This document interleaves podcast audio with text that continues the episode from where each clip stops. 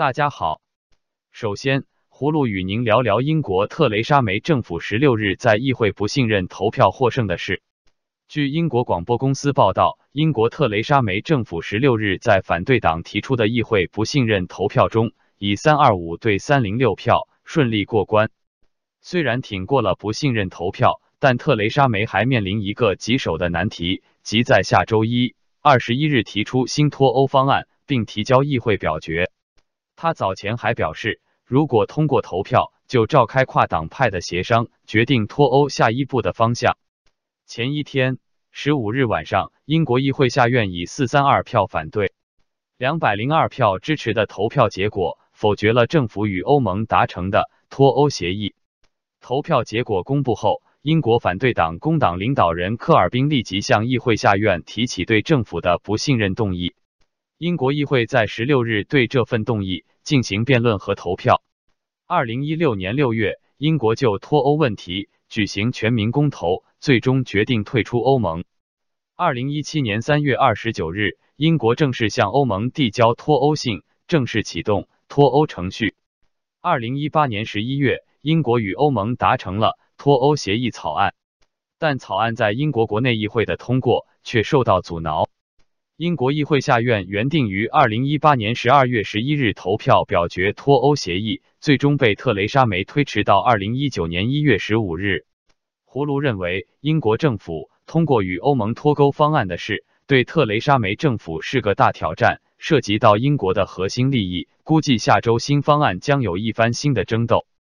接着，葫芦与您说说苦练的剧作家白桦先生去世的事。一九八零年代，因小说。苦练以及由此改编的电影《太阳和人》而引起巨大争议的中国作家白桦，于一月十五日凌晨在上海去世，享年八十九岁。白桦原名陈佑华，一九三零年出生于河南省信阳。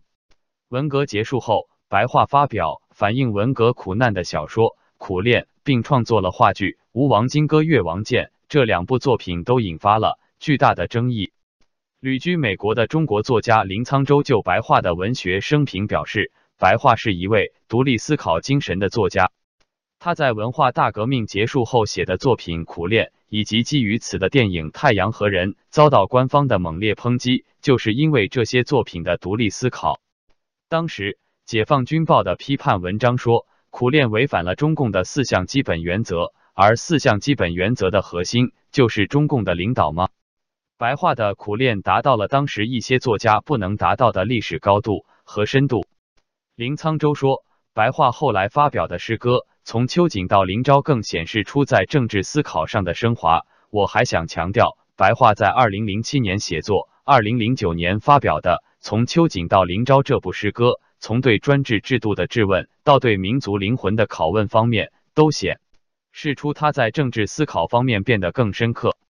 而且在文学分量方面，我也觉得这部诗歌也超越了《苦练》。白桦于二零一一年为刘晓波获得诺贝尔和平奖所著诗文《空椅子》被收入刘晓波纪念诗集。葫芦对白桦先生的去世感到悲伤。白桦先生自由的思想和独立的人格和文学成就令人钦佩。最后，葫芦与您说说美国国务院。对中国法院判处加拿大公民谢伦伯格死刑的事，美国国务院星期三表示，中国对加拿大公民判处死刑、任意扣押拘禁加拿大公民是出于政治目的。美国国务院副发言人罗伯特·帕拉迪诺在声明中说，美国国务卿蓬佩奥和加拿大外交部长弗里兰星期二进行通话，他们对武断拘留和有政治目的的审判加拿大公民深表关切。大连市中级法院星期一在重审中，当庭以走私毒品罪判处罗伯特·谢伦伯格死刑。此前，中国还拘留了加拿大前外交官康明凯和企业家迈克尔·斯帕福。加拿大外长弗里兰和加拿大总理特鲁多一直在与世界各国领导人讨论谢伦伯格的案件，以及两名加拿大人在中国被捕的案件。胡卢支持白宫的表态。但认为美国政府和加拿大政府在中国的报复事件上过于软弱，助长了中共的蛮横。好了，今天葫芦就与您聊到这里，明天见。